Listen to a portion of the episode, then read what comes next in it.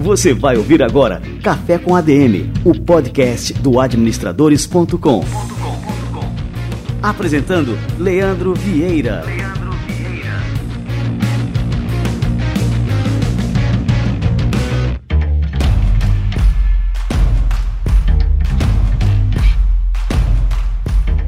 Fala galera, está no ar mais um Café com a DM, a sua dose de cafeína nos negócios. Estamos começando o nosso episódio de número 138. E o nosso convidado de hoje é ninguém menos que Gustavo Cerbasi, a maior autoridade do Brasil quando o assunto é educação financeira. Se você quer aprender a cuidar melhor das suas finanças, ou melhor, viver sua vida de forma mais eficiente, não pode perder essa entrevista. E por falar em eficiência, este episódio tem mais uma vez o apoio da Dell junto à Microsoft e o Windows 10, que oferece uma solução completa de tecnologia e serviços. Além disso, a Dell tem uma rede de consultores cuja missão é ajudar pequenas empresas a encontrar as soluções ideais para seus desafios. Conheça mais sobre o que a Dell pode fazer pela sua empresa. Acesse dell.com.br barra sua empresa ou ligue para 0800 722 3400 para falar com um consultor Dell.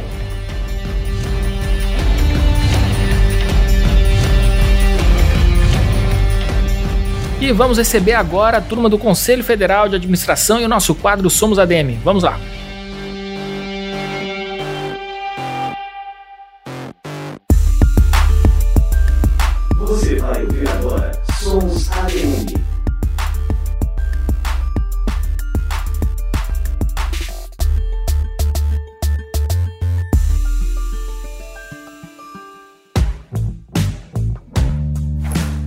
Empreendedorismo vem ganhando cada vez mais espaço dentro das salas de aula e a tendência é que isso só aumente nos próximos anos. O Ministério da Educação já anunciou que a partir de 2021 o novo ensino médio terá uma formação mais voltada para o empreendedorismo, a investigação científica, os processos criativos e a mediação e intervenção sociocultural. A ideia é proporcionar aos mais jovens a possibilidade de aprofundar os conhecimentos em relação ao mundo do trabalho e à gestão de empreendimentos. Para aumentar ainda mais essa consciência sobre a importância do tema, o Conselho Federal de Administração coordena o Comitê de Formação e Capacitação Empreendedora do Fórum das Micro e Pequenas Empresas. O CFA leva aos municípios do país o projeto Empreendedorismo nas Escolas. Para o vice-diretor da Câmara de Formação Profissional da Autarquia, Mauro Leônidas, o objetivo é fomentar o viés empreendedor no Brasil, proporcionando experiências que podem mudar o futuro dos jovens. Esse empreendedorismo ele possa é, ser trabalhado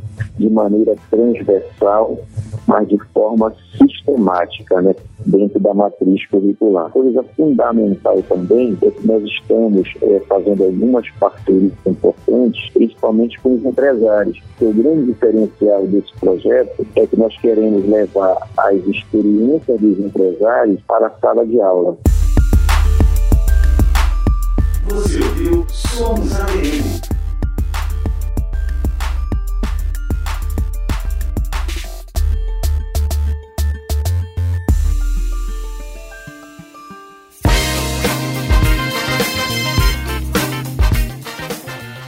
Quadro Somos ADM é fruto de uma parceria exclusiva entre o Conselho Federal de Administração e o administradores.com. Confira sempre as matérias do CFA no site cfaplay.org.br.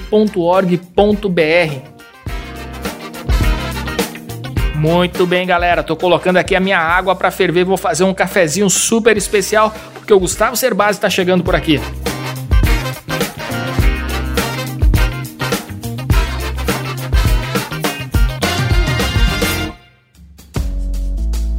Bom, antes de apresentar o nosso entrevistado, eu tenho aqui todo o currículo dele, mas ele dispensa apresentações. Eu vou simplesmente entrevistar novamente pela segunda vez Gustavo Cerbasi. Não preciso falar mais nada.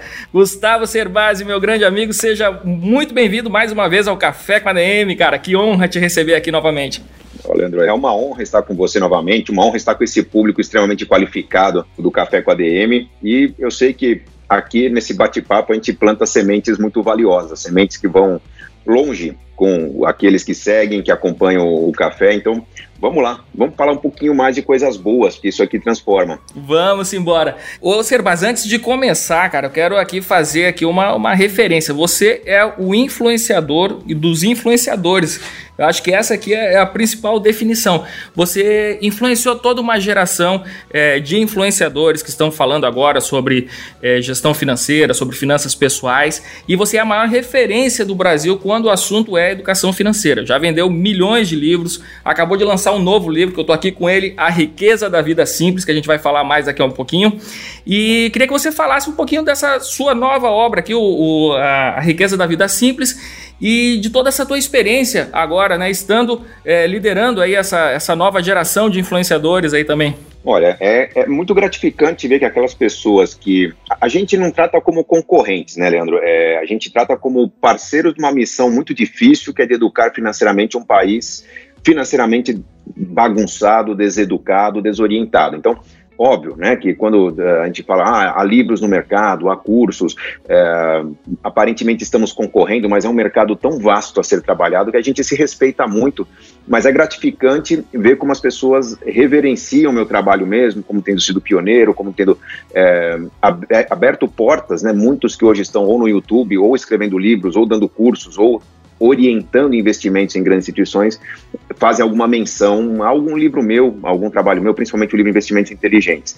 E desse novo livro, A Riqueza da Vida Simples, o sentimento que eu tenho, bem sincero, é o mesmo sentimento que eu tinha lá atrás, por volta de 2002, quando decidi escrever meu primeiro livro, Dinheiro, Segredos de Quem Tem, que eu sabia que havia algo a ser escrito, algo a ser colocado no papel. Eu recebi algumas, alguns questionamentos, não dá para chamar de crítica, mas pessoas colocavam, pô, mas você está perdendo tempo escrevendo livro num país, um país que as pessoas não leem, né, de um assunto que as pessoas não consomem, finanças pessoais. O brasileiro não, não lê sobre isso. Na época tinha lá o pai rico, o pai pobre, mas é, não tinha essa pretensão de, de organizar a vida das pessoas mas eu escrevi Dinheiro, Segredo de Quem Tem, sabendo que Uh, havia algo muito importante a ser falado, recebendo algumas críticas da academia, questionavam por que, que alguém com um, um diploma de mestre né, estaria fazendo um livro num formato que estava lá indo para autoajuda.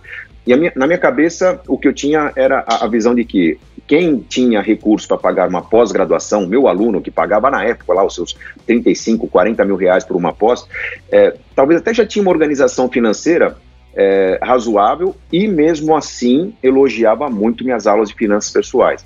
E eu entendia que, puxa, se a pessoa que tem recursos elogia, imagina quem não tem, né? Quem talvez é, apenas tenha 30 reais para pagar por um livro. Então, eu sabia que havia algo grande nascendo ali, né? Não, não sabia exatamente quais eram os caminhos, eu sou planejador, mas não conseguia enxergar, além daquela bruma, né? Alguns metros à minha frente, né? O que, que viria pela frente.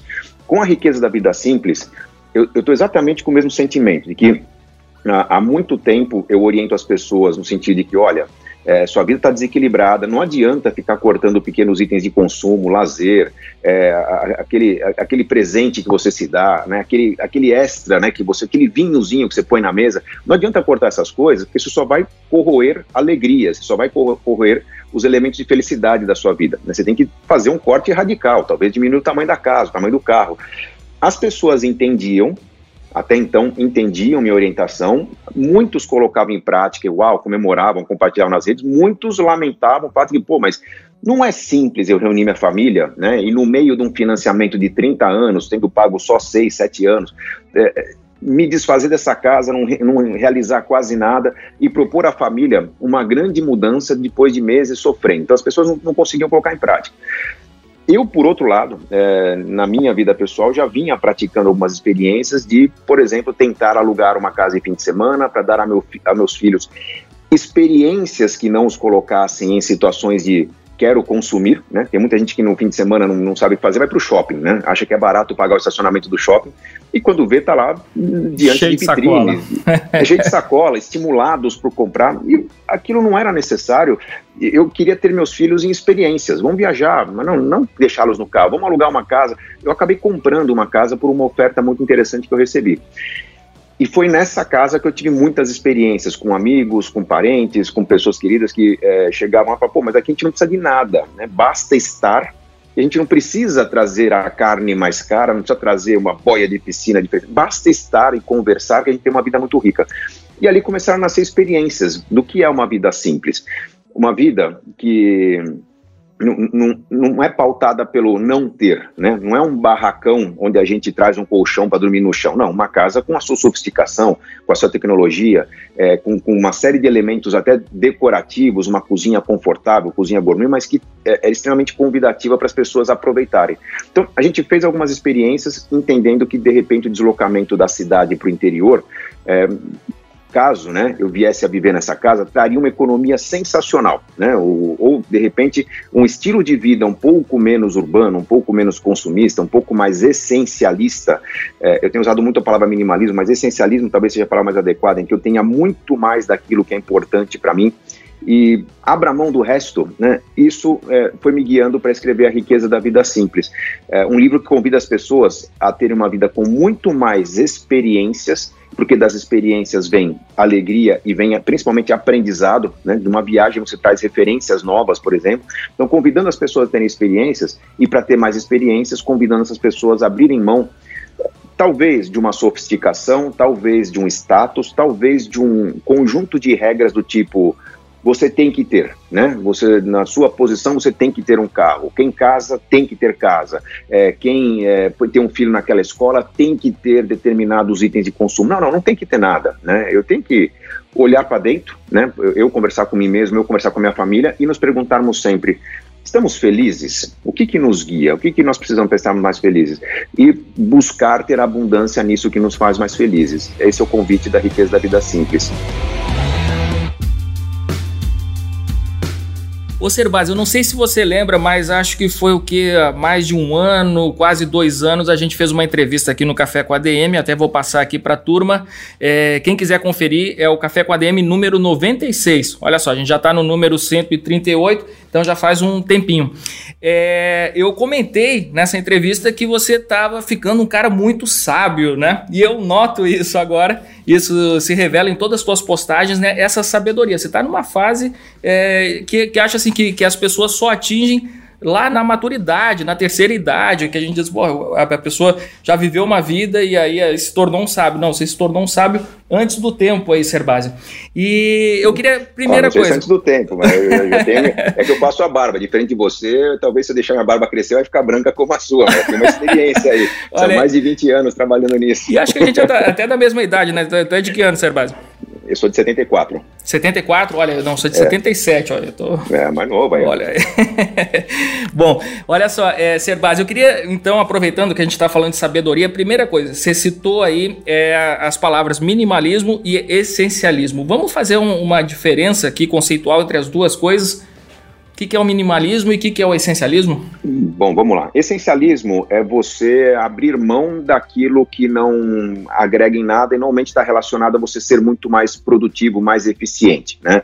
É, então, essencialismo é eu concentrar todas as minhas energias pode ser energia tempo, energia recursos, é, para ter é, muito daquilo que mais transforma na minha vida. Né? Acho que tem um livro do, do, do Greg McKeown chamado Essencialismo que fala que uh, se eu sou um líder, mas eu tenho diversas tarefas, eu estou colocando um pequeno percentual de energia nessa, né, nessas diversas tarefas, nenhuma delas será muito produtiva. Se eu abandonar nove de dez tarefas e colocar toda a energia numa só, eu vou avançar muito mais. Então, isso é essencialismo.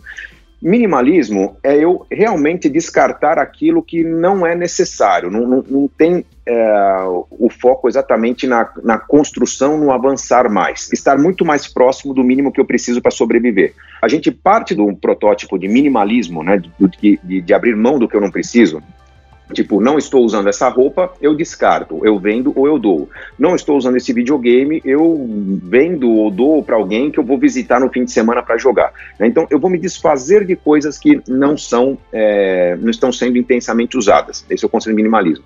Agora, quando eu é, deixo de consumir coisas que eu não preciso para concentrar meus gastos naquilo que eu mais quero, eu estou migrando do minimalismo para o essencialismo. Ou seja, se eu sou um esportista, eu tenho que ter não um tênis, eu tenho que ter o melhor tênis. Eu tenho que ter a roupa que melhor permita transpirar, o melhor equipamento esportivo. Se eu sou uh, um youtuber, eu tenho que ter o melhor acesso à internet. Então, na verdade, o, a riqueza da vida simples começa numa reflexão sobre minimalismo, em que você pode abrir mão das características de uma vida urbana, em que eu tenho que ter uma boa casa, um bom carro, um bom plano de saúde, uma roupa de grife e tal. Então eu vou ser um pouco mais autêntico e consumir aquilo que realmente preciso, para do minimalismo eu começar a organizar meu orçamento para ter muita abundância naquilo que eu mais quero.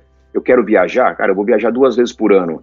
É, eu quero fazer uma pós-graduação, putz, eu vou acionar toda a minha agenda em torno de contatos, em torno de pesquisas e todos os recursos que eu tenho para fazer logo a melhor pós-graduação.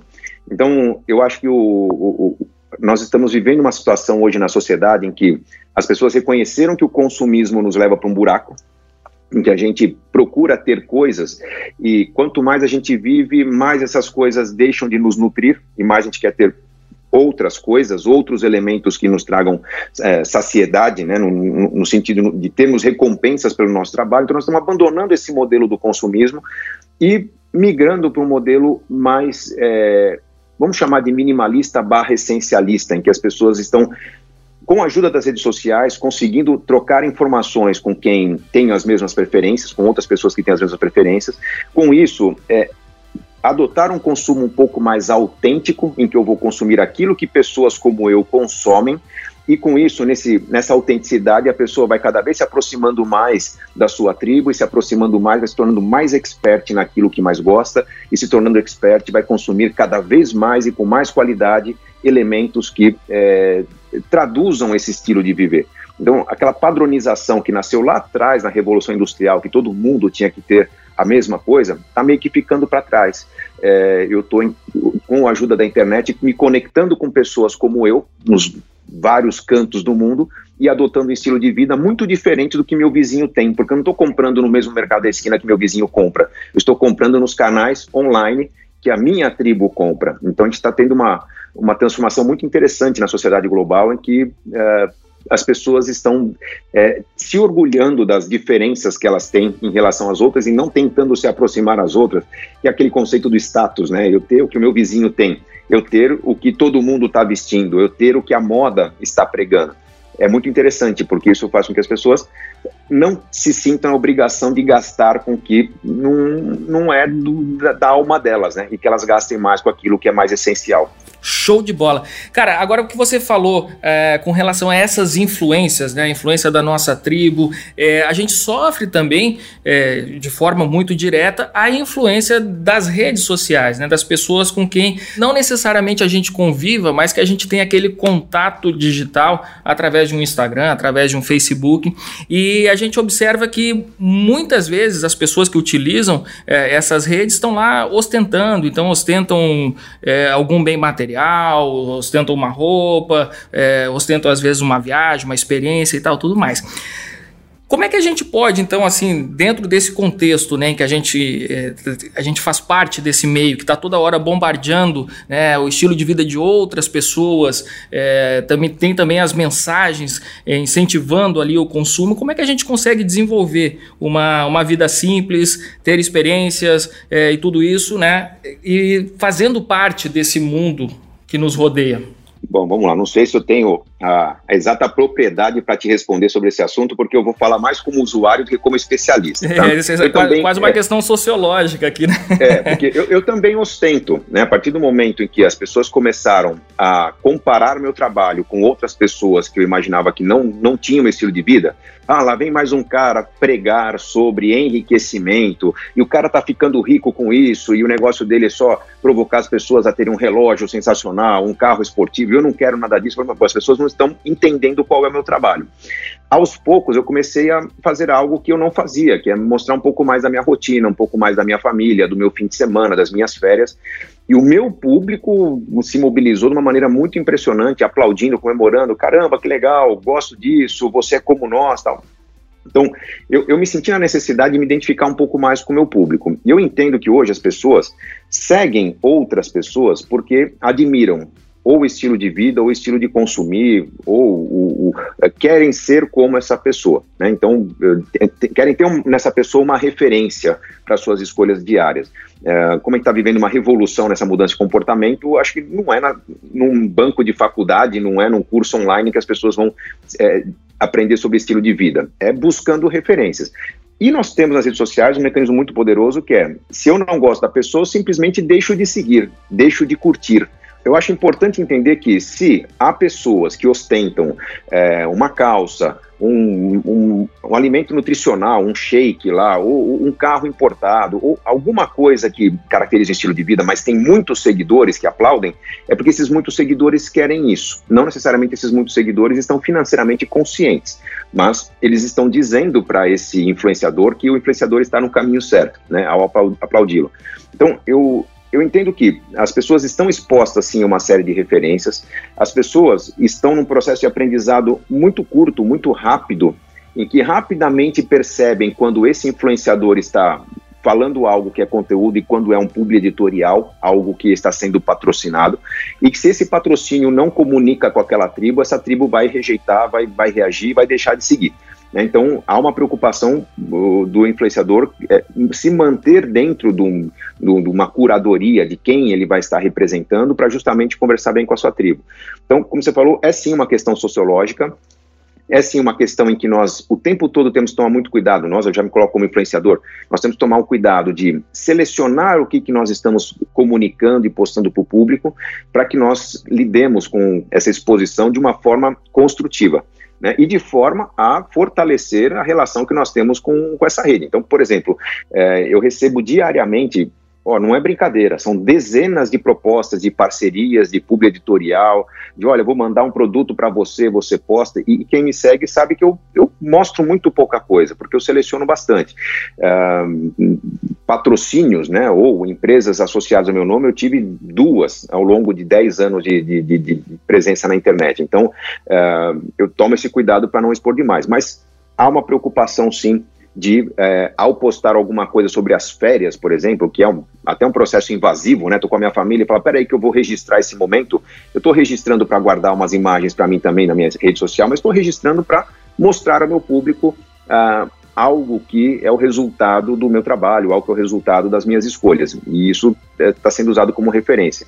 Acho que é, isso caracteriza aquilo que a gente chama de tribo, né? Das pessoas é, entenderem que ali vão encontrar alguma referência para colocar em prática para sua família. E como eu tenho lá minha, minha história de é, já 20 anos nesse mercado, três filhos, pessoas que também já têm uma maior maturidade, que têm três, dois ou um filho, enfim, mas que querem levar um estilo de vida parecido, encontram nas minhas publicações algum tipo de referência. E eu vejo isso como uma responsabilidade a mais, além da res responsabilidade de educar para as finanças.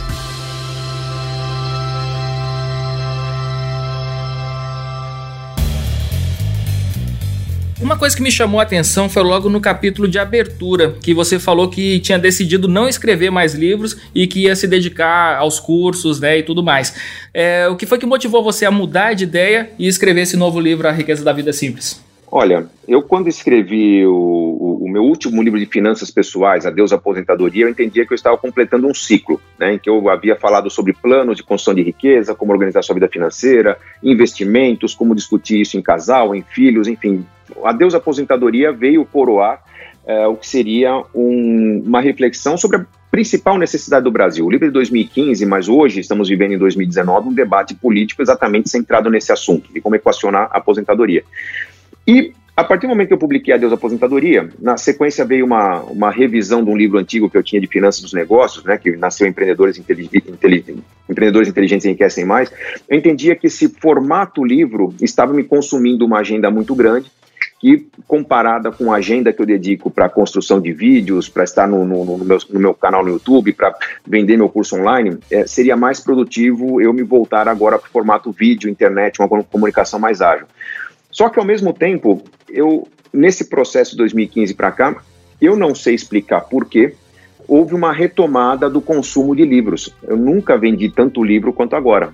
As pessoas, apesar de estarem muito conectadas, de estarem buscando informação ágil, pequenos blocos de informação, é, estão também é, consumindo muito conteúdo daqueles que são referência no assunto. Tanto que quando alguém posta que comprou um livro meu, não é que posta um livro, posta quatro, cinco, as pessoas estão comprando em box, né? E eu percebi que, para aqueles que não conseguem comprar meu curso online, que tem um preço mais significativo, mas que querem buscar conteúdo, o livro seria um canal.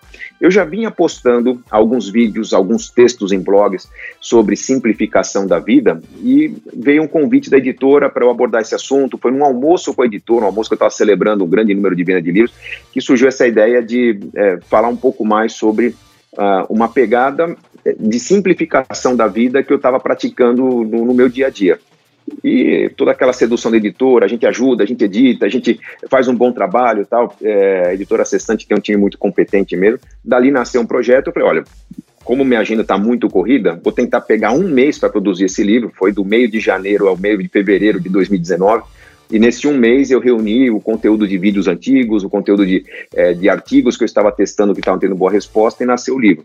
É, vou ser bem sincero com você, Leandro, não é simples escrever um livro, por mais que a gente é, tenha na cabeça um bom conteúdo, eu tenho a responsabilidade de comunicar de forma correta para os meus seguidores. Então, o livro mesmo nasce em duas semanas. Eu tenho grandes blocos de conteúdo ali, que pô, é, o, é o artigo que deu certo, o vídeo e tal, Feito essa, esse trabalho de duas semanas, eu tenho outras duas, três semanas de leituras e releituras, tentando achar cada palavrinha que encaixe muito bem, consultando especialista, ver se aquele é o caminho. Então, é um trabalho desgastante, é, acaba sendo um inferno para minha família, porque eu avanço nas madrugadas, acordo ao meio-dia, vou tomar café às duas da tarde. É, é uma loucura esse processo. Mas a intenção, ao escrever esse livro, foi trazer mais uma vez um, um passo a passo, não é um conjunto de ideias, de dicas, mas um passo a passo até para as pessoas que não se encantam com as finanças pessoais, com o mercado de investimentos, para pessoas que estão é, tangenciando né, aquela ideia de ter uma vida independente, uma vida mais tranquila. Né? A gente vai para o assunto sustentabilidade aqui no livro, é, sabendo que muitas pessoas entendem sustentabilidade como abrir mão de consumo e não precisar de quase nada no futuro. E não, não é isso que eu discuto como vida simples. Vida simples para mim é ter abundância naquilo que é importante, então de repente eu estou numa vida urbana é, extremamente sofisticada, mas eu consigo ir para uma casa maior no interior, muito mais barata, só que com o meu home office naquela casa, com ótimo acesso à internet, é, mantendo-me em contato com o meu público online ou com trabalho remoto, eu posso ter, numa região mais barata e com mais qualidade de vida, a mesma produtividade que eu tenho numa região cara extremamente funcional como uma grande cidade. Então, é, num vídeo eu não conseguia explicar isso, numa live de uma hora eu não conseguia explicar isso, num livro eu consigo, né, com tabelas, com números, e isso me motivou a escrever A Riqueza da Vida Simples. Que legal. Ô Servais, só por curiosidade, você está agora em São Paulo ou está nessa casa que você mencionou aí no interior?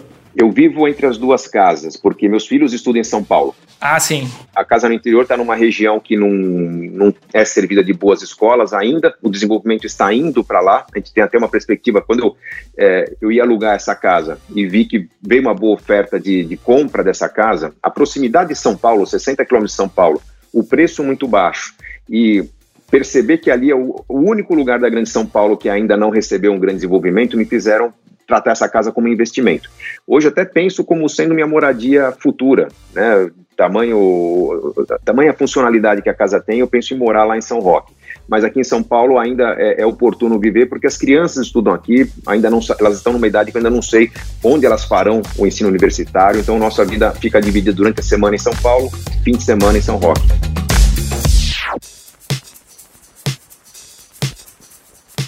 O livro A Riqueza da Vida Simples ele está tão bem sucedido aí nas vendas que eu recebi agora um e-mail do Publish News é, dizendo que ele está em segundo lugar geral na venda de livros no, no Brasil, não é isso? É. Segundo livro mais vendido do Brasil na semana passada Isso. e o mais vendido na categoria de negócios. Quero agradecer ao público que está dando, é impressionante. dando valor ao trabalho. E ele só perde aí na lista geral para a sutil arte de ligar o foda-se. Então, assim, me veio uma ideia aqui, que na segunda edição, se a gente botar assim, a riqueza da vida foda, pronto, aí não, ninguém bate. Pô, ninguém bate, ninguém bate. Pô, e a sutil arte ligar o foda-se tá, tá bem a ver com com o momento do brasileiro, né? Então a gente está concorrendo com abandone os planos, né? Que é a arte ligar o foda-se, é, e, e, a concorrência entre abandonar os planos e fazer planos que me permitem lidar com esse cenário que convida a simplificar. Eu acho que meu livro é muito melhor. Olha, mais. olha, com certeza. É, você começou a falar sobre educação financeira quando, acho que eu lembro dessa época aí, do, acho que do Mauro Halford, né? Isso, Só. isso. Mauro Aí Halford não... era o maior autor brasileiro em 2002, com o livro Investimentos, um livro muito bom, uma pena que o Halford deixou de escrever e deixou de atualizar o livro dele, mas era um livro sensacional lá em 2002.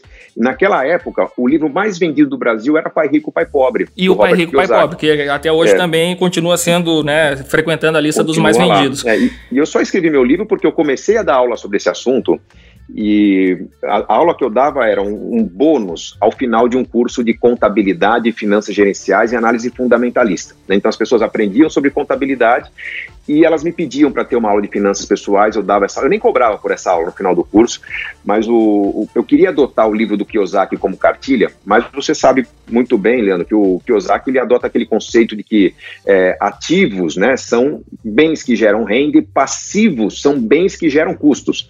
Só que para quem tinha aprendido na contabilidade que ativos são bens, né, que geram custos ou receita, aquilo era uma confusão tão maluca. Eu falei, cara, eu não posso adotar o livro do Kiyosaki, que eu vou desensinar o que eu ensinei. Então eu decidi fazer uma apostilinha que, muito elogiada, acabou virando um livro e esse livro criou toda essa história daí para frente. Mas, que foi é, o, senão, dinheiro, o segredo de quem tem, né? Dinheiro, o segredo de quem tem. Se eu não criasse esse livro, talvez até hoje eu seria um discípulo do Kiyosaki. Aí. É um livro muito bom também. Pai Rico, Pai Pobre tem todas as suas qualidades, merece todos os elogios. E, e, também é um livro que estimula mais o empreendedorismo também. Eu acho que eu classificaria ele mais como um livro de empreendedorismo do que de finanças pessoais, né? Não sei se você tem essa mesma impressão. Exato. Na verdade, a, a, postura que o Kiyosaki propõe, aquele negócio dos quadrantes, né? Que eu sou o trabalhador, eu sou o, o, o investidor, o empreendedor. Uhum. Eu acho que o Kiyosaki ele peca por é, é, o mesmo pecado que muitas. Se você pegar os influenciadores digitais em finanças, muitos vão falar, cara, você tem 30 anos e ainda não tem um milhão de reais, que absurdo! E todo mundo se sente um imbecil, né? De, de estar fora de um ciclo de prosperidade que teoricamente é muito fácil. E não é bem assim, né? É, é, se alguém ficar rico montando uma carteira de dividendos, uma estratégia buy hold de ações, essa pessoa tem uma certa rotina com os investimentos, um certo conhecimento, e a grande massa não tem, né? Tem todo um caminho a ser trilhado.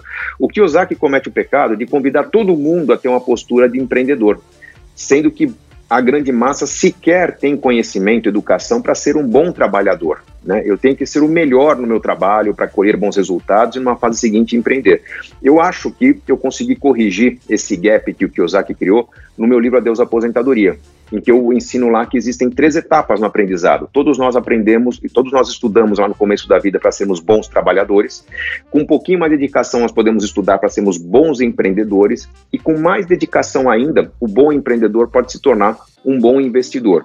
É, mas existe um, uma sequência de conhecimentos a serem buscados, né? Às vezes eu posso ser bem sucedido pulando algum conhecimento porque eu fui muito feliz em algumas escolhas.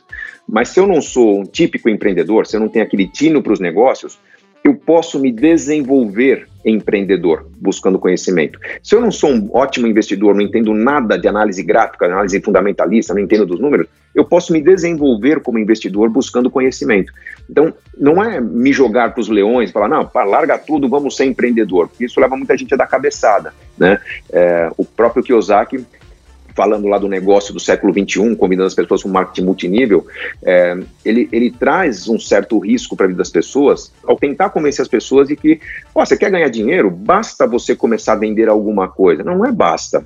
Você tem que ser bom de venda, ou bom de empreender, ou bom de administrar uma rede. E muitas pessoas na ilusão estão vendendo carro, casa, entrando num negócio que aparentemente é simples, mas que se a pessoa não se dedicar 110% àquilo, ela vai perder dinheiro. Então, nós temos que tomar muito cuidado quando nós educamos, porque nós podemos induzir as pessoas ao abismo. Esse é um cuidado que eu tomo em todos os meus livros. Cara, é isso que tu falou agora é extremamente profundo, Serbase, é porque justamente a gente vive uma era, eu tenho falado aqui várias vezes aqui no Café com a DM é, sobre isso, que a gente está exacerbando aqui a figura do empreendedor, endeusando a figura do empreendedor e meio que a gente cria, né, com, com esse endeusamento, uma obrigação para que toda e qualquer pessoa siga o caminho empreendedor. E muita gente né, não quer seguir esse caminho, ou não é o caminho que, enfim, que a pessoa nasceu para fazer, para seu propósito de vida e tudo mais. E a gente está martelando muito isso e quando vê a pessoa meio que se sente na obrigação, como você falou, de jogar tudo para o alto para empreender, porque assim agora essa é a palavra é, de ordem aí do, do momento. É, nós temos que nos preocupar com a autenticidade das nossas escolhas. Né? Você já deve ter deparado alguma situação, por exemplo, quando você vai a uma biblioteca, você encontra aquela bibliotecária apaixonada, aquela mulher que faz com, com uma alegria o trabalho dela, que você pede um livro, ela sabe onde está e ela quer falar sobre o livro. Essa pessoa nasceu para ser uma servidora pública, para ser uma organizadora. Tem gente que nasceu para tocar um cartório, né, uma lotérica. E você convencer essa pessoa a, a, mudar o rumo pode, de repente, quebrar uma autenticidade que faz com que ela tente empreender e ela vai ser uma pessoa eternamente frustrada perdendo dinheiro. Né? Então, tem pessoas que nascem para serem empreendedoras, empreendedoras natas. Tem, tem um livro sensacional que eu acho que todo mundo tem que ler, que é Samuel Klein e as Casas Bahia, que conta a história das Casas Bahia e como Samuel Klein, dirigindo uma carroça lá atrás, começou o império que fez fortuna. Então, esse é o empreendedor nato. Existem pessoas que são trabalhadores natos, mas que por alguma razão escolheram um caminho de formação errado, ou o mercado não está propício, ou a crise está muito longa, essas pessoas não conseguem emprego, essas pessoas precisam empreender para sobreviver. Elas têm que se dedicar em dobro ao aprendizado de algo que não é da sua natureza para sobreviver mas elas não são empreendedoras, elas estão empreendendo. Né? Então, eu, eu preciso deixar muito claro para as pessoas que, primeiro, eu vou ser muito mais produtivo naquilo que eu faço de forma natural, de forma apaixonada. Né? Então, se eu sou um ótimo servidor público, eu serei feliz minha vida toda. Se eu sou um ótimo empregado na iniciativa privada, serei talvez promovido até ser diretor, presidente. Agora, se eu é, é, tenho uma carreira empreendedora, eu chego num certo momento, eu sinto que não vou ter mais emprego, que minha formação tem 30 anos, estou me aposentando, tenho um pequeno patrimônio do qual eu não consigo viver pelos próximos 40. Eu acho que eu tenho que empreender. Aí eu tenho que escolher o caminho. Ou eu me envolvo com o empreendimento, porque eu vou aprender muito sobre o assunto, ou eu uso uma parte do meu capital, eu vou entrar como anjo, vou entrar como sócio capitalista, vou acompanhar de perto como conselheiro um negócio, é, ajudando alguém empreendedor a crescer mas eu não posso convidar todas as pessoas a serem empreendedoras, porque essa pessoa pode se sentir com a corda no pescoço, todos os dias acordando cedo sem querer acordar cedo, todos os dias lidando com o público sem gostar de lidar com o público. É, todos os dias tendo que tomar uns nãos, né? Quando de repente foi mimado lá atrás e não, não, não consegue sequer é, conviver ou dormir bem com o não. Então, é, eu acho que nós temos que ser um pouco mais conscientes nessa educação e mostrar para as pessoas que existem vários caminhos para eu me formar em alguma coisa. Eu posso querer ser maratonista.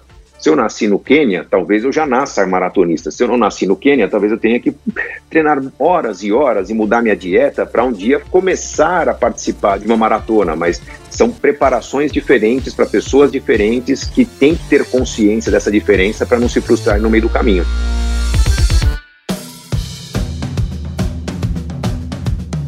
Cara, me diz outra coisa. É, no, você lançou o primeiro livro, foi lá em 2004? 2000, 2003, o primeiro 2003. livro, janeiro de 2003. Pronto, é que, é que, eu acho que eu li em 2004, né? Então... 2004, Casais Inteligentes Enriquecem Isso, Juntos. Casais Inteligentes, pronto, isso, exatamente. Isso. Tá, então em 2013, então vamos lá, 2003 para cá já são 16 anos. Então você teve uma geração de leitores na, naquela época e hoje você já deve estar atingindo a geração dos filhos desses leitores também, né? Porque tinha muita gente que já tinha filho ali, sei lá, com 5, 6 anos, que hoje já está lendo aqui seus livros e acompanhando é, a, as suas postagens aí.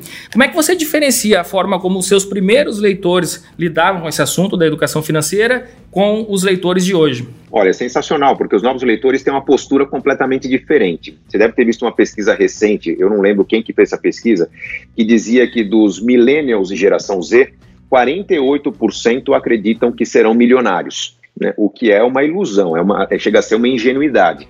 Mas é, esses mais jovens acreditam que o futuro depende deles. Já não acreditam que dependerão do governo, que dependerão de um bom emprego, de um bom décimo terceiro para ser feliz no fim do ano. Né? Então, é, nós estamos vendo uma transformação social muito rápida, em que até os mais velhos estão tentando se moldar ao ritmo dos mais jovens, se conectar, né, adotar práticas de compartilhamento, é, abrir mão de um patrimônio que era considerado sinônimo de sucesso na vida, ter minha casa própria quitada, ter um bom carro. Então, os mais jovens já abriram mão disso.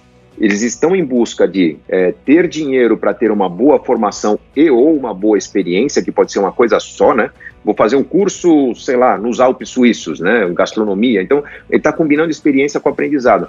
Então, esse mais jovem, como ele já está abrindo mão do grande gasto que engessava as escolhas, Tipo, é, já estou ganhando dinheiro para ter um carro, agora vou passar três anos ferrado tentando pagar esse carro e o combustível e a manutenção dele. Né? Depois tem dinheiro para comprar uma casa, vou passar 30 anos ferrado tentando pagar essa casa. Não, os mais jovens já não têm essa preocupação. Eles têm a preocupação de é, ter um estilo de vida compatível com o da sua tribo, ter um acúmulo de recursos para em alguns meses ou em poucos anos ter aquela experiência sensacional que normalmente está vinculada com algum aprendizado e preparação para algum trabalho que os apaixone.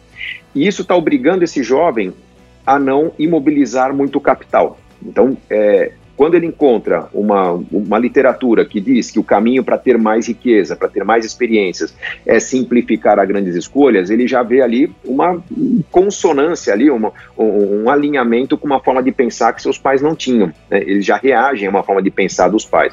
Eu, eu acho até que esse comportamento é, ele foi provocado por toda uma, uma agilidade na informação que mostra para as pessoas as consequências de se engessar é, tanto financeiramente quanto geograficamente, com a compra de uma casa própria durante tanto tempo. Hoje as pessoas não veem fronteiras no mundo. Elas querem estudar no lugar, trabalhar no outro, ter experiência no outro. E é, se não tem dinheiro para alugar um apartamento, aluga um quarto. Se não tem dinheiro para alugar um quarto, aluga um sofá. Né? Se não tem dinheiro para alugar um sofá, aluga um cantinho no trailer de alguém. É, mas isso não impede a pessoa de ter experiências. Então, é, isso faz com que essa nova geração esteja muito mais atenta às fintechs, por exemplo, que estão surgindo para viabilizar poupanças mais eficientes. Então, isso está fomentando toda uma transformação no mercado financeiro é, que não seria viável há 10 anos atrás. Né? E isso está permitindo as pessoas entender que a sua vida será mais cíclica menos constante. Constante é, eu fazia uma faculdade e ia usar esse conhecimento por 30 anos, uh, até perto do fim da minha vida. Não, as pessoas agora querem conhecimento que dure pelo menos três anos, que permita fazer uma renda com esse conhecimento, e, e essa renda, sendo muito qualificada, porque é de um conhecimento recente, vai permitir a pessoa ganhar mais, mas ganhando mais, ela vai poupar mais para ter uma próxima experiência daqui a três, quatro anos, para começar um outro ciclo. Então, é um, vamos dizer que é uma tribo um pouco mais nômade, essa tribo mais, essa tribo mais jovem, que encontra nas reflexões sobre planejamento os caminhos. Como que eu me organizo para não perder as rédeas dessa vida tão mais volátil, tão mais flexível, tão mais cheia de é, mudanças, né? Porque eu posso seguir um plano que não dá certo daqui a alguns anos, ótimo, eu dou três passos atrás e mudo, mudo para outro caminho. Então, o planejamento é fundamental para essas pessoas se darem bem e acho que é por isso que a educação financeira está tão forte, né? Com essa cara de moda hoje no Brasil, eu acho que no mundo também, só que no Brasil é uma tendência muito mais forte que no restante do mundo, que a transformação é muito maior aqui. É ser base sem dar muitos spoilers, porque né, a gente está falando aqui para a turma, tem que ler no livro aqui os segredos, né, para ter uma vida simples, encontrar a riqueza dentro dessa vida simples. Queria que você passasse, resumisse aí para a gente aí é, quais são esses segredos.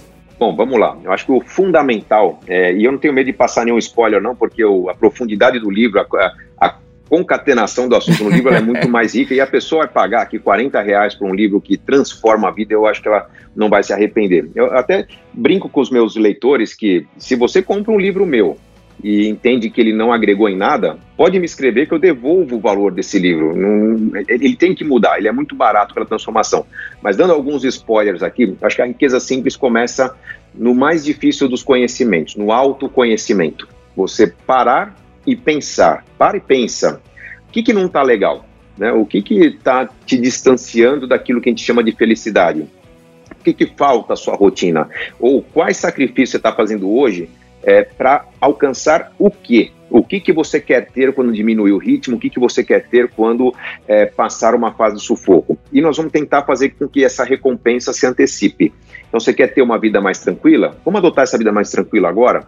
Uh, você quer ter folga no orçamento? Vamos virar do avesso esse orçamento e imaginar que nós estamos é, com uma renda um terço da que nós temos hoje, né? E, e usar o restante para formar poupanças que vão trazer recompensas muito intensas a curto, médio e longo prazo. Então, a riqueza da vida simples me convida a fazer uma leitura da minha vida atual, que é um mapeamento da minha situação presente, quanto eu estou gastando, como eu estou investindo, encontrar os elementos de desconforto nessa vida atual, então isso é parte do, do mapeamento diagnóstico, e eu fazer uma modelagem da minha vida ideal. O que, que eu gostaria de ter, o que, que uma pessoa que ganha o que eu ganho é, poderia, como essa pessoa poderia viver num lugar mais favorável do que aquele que eu vivo.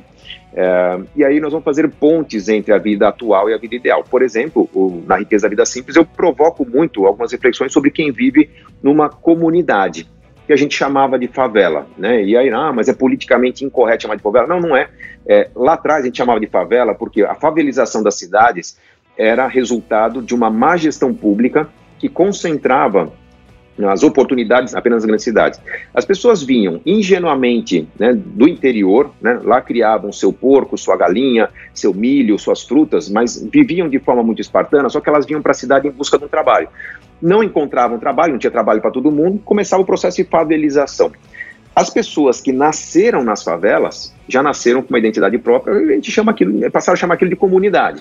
Né? Mas elas não estão necessariamente satisfeitas com aquela situação, elas estão conformadas com aquela situação. Então eu quero provocar um certo desconformismo, né? Mas peraí, você poderia, com a renda que você tem, ou com o conhecimento que você tem, viver melhor numa outra situação, num outro lugar? Não é mandar uma pessoa embora da cidade, mas de repente a 30 quilômetros de onde ela vive, não tão mais distante, ela consegue, com o mesmo gasto de moradia, ter como plantar, ou ter uma situação em que não tem esgoto passando embaixo da janela dela, ou ter, com um mínimo de internet, uma condição de trabalhar remotamente sem ter que estar numa situação de desconforto.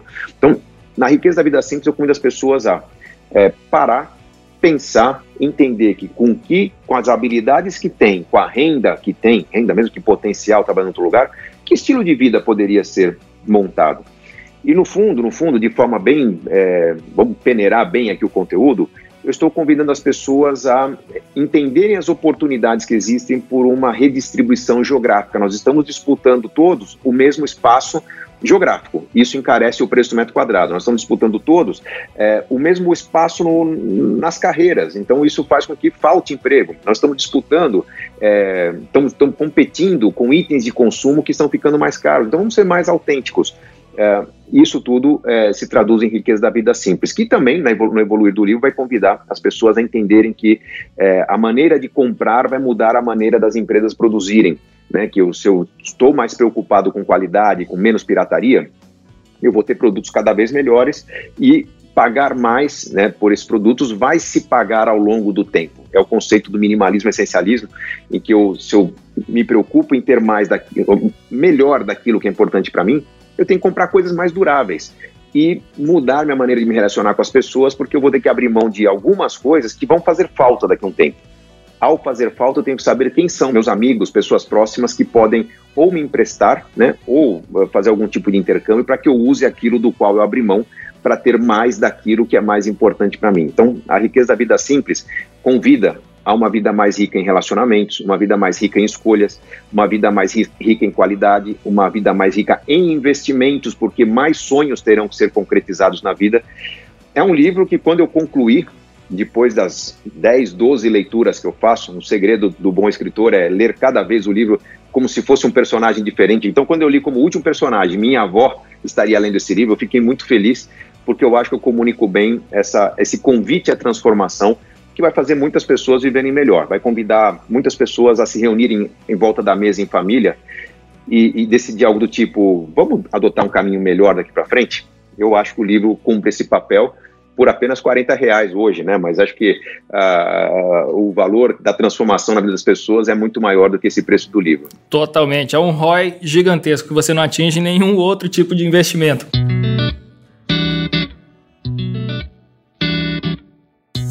Ô Serbaz, quero te agradecer demais, cara, por, por mais um bate-papo aqui no nosso Café com a DM. Quero te fazer um pedido, cara. Nunca pare de escrever, cara. Você é um cara que não, oh. não pode parar, cara. Você né, afasta isso da tua cabeça aí, cara, porque a gente precisa ter contato com as tuas palavras aí a, a vida toda, cara. Legal. Na fila de autógrafos do, do lançamento que eu fiz em São Paulo desse livro, pelo menos umas 100 pessoas me falaram isso eu vou, eu vou tratar com carinho essa situação. Sabe que eu tenho uma missão importante, né? Eu tenho que atualizar meus livros que foram escritos, os últimos atualizados até 2015. Tem muita transformação na economia, então eu vou pegar todos os meus livros, os meus 15 livros, e nos próximos meses fazer algumas atualizações. E de repente aí vou descobrir alguns buracos que precisam de mais explicação. É, não, não, não, encare o parar de escrever como algo definitivo. Era uma vontade que eu tinha, mas nesse momento é uma vontade de ter um ritmo um pouco mais tranquilo também. E de repente ele convida, esse ritmo convida a escrever. Mas olha, é, é uma alegria estar com você. Uh, eu já falei isso no nosso outro bate-papo, Leandro. Nada como quem entende do assunto, porque as perguntas que você manda aqui, o, o, as reflexões que a gente trabalha aqui no Café com a DM são de um nível sensacional. Eu sei que a gente agrega muito para as pessoas.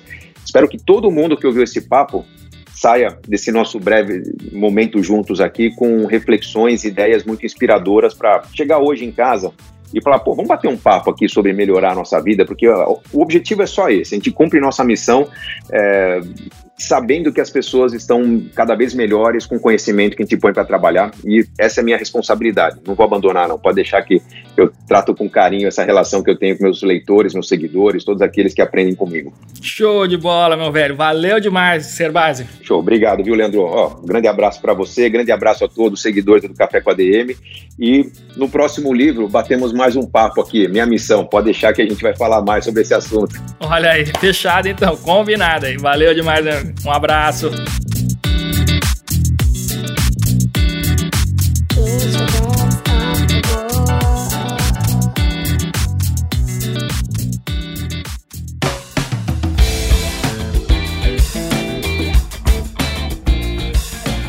Cara, que bate-papo fantástico e transformador. É impossível sair indiferente deste café com a DM de hoje. Gustavo Cerbasi é o que é, não por acaso. E eu vou tentar aqui brevemente é, explicar esse sucesso, por que, que o Gustavo Cerbasi é um sucesso. E a gente está falando aqui de uma pessoa, de um professor, de um expert, um autor que escreveu seu primeiro livro lá em 2003 e de lá para cá todas as iniciativas dele, sem exceção, foram um sucesso absoluto que, que explica esse sucesso? Quero que você aí do outro lado visualize um diagrama de Venn. Se você não se lembra de o que, que é um diagrama de Venn, é, são aqueles círculos da matemática em que a gente reúne dois grupos distintos e faz uma interseção para ver o que, que tem ali no meio que é comum aos dois grupos ou mais grupos é, que a gente esteja analisando. Beleza? Lembrou aí do diagrama de Venn? Então tá, vamos fazer aqui com dois grupos de características é, do Gustavo Cerbasi. De um lado, ele tem as competências técnicas, o conhecimento, ele domina profundamente toda essa área de finanças pessoais. Perfeito. De outro lado, ele tem isso que eu chamei aqui no podcast de sabedoria. É essa visão de mundo, essa visão da vida, essa capacidade que ele tem de enxergar muito além da superfície. Quando você junta esses dois grupos, as competências técnicas e o conhecimento, e do outro lado, essa visão de mundo do Gustavo, e você faz uma interseção, exatamente no meio você vai ver o resultado do trabalho dele, é onde a mágica acontece.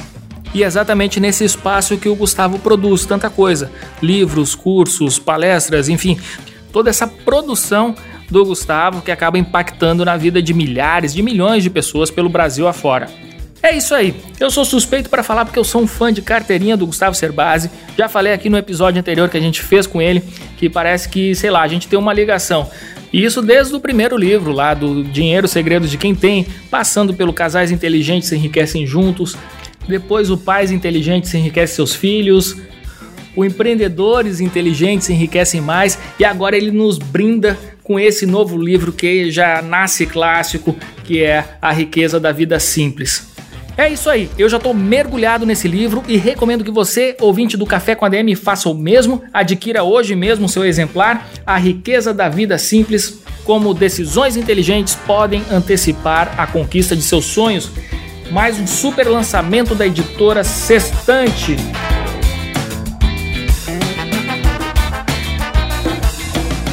Isso aí, galera. Que café com a DM pauleira de hoje, hein? Na semana que vem a gente volta com mais cafeína aqui para vocês. Combinados? Então até a próxima semana e mais um episódio do Café com a DM, a sua dose de cafeína nos negócios. Até lá.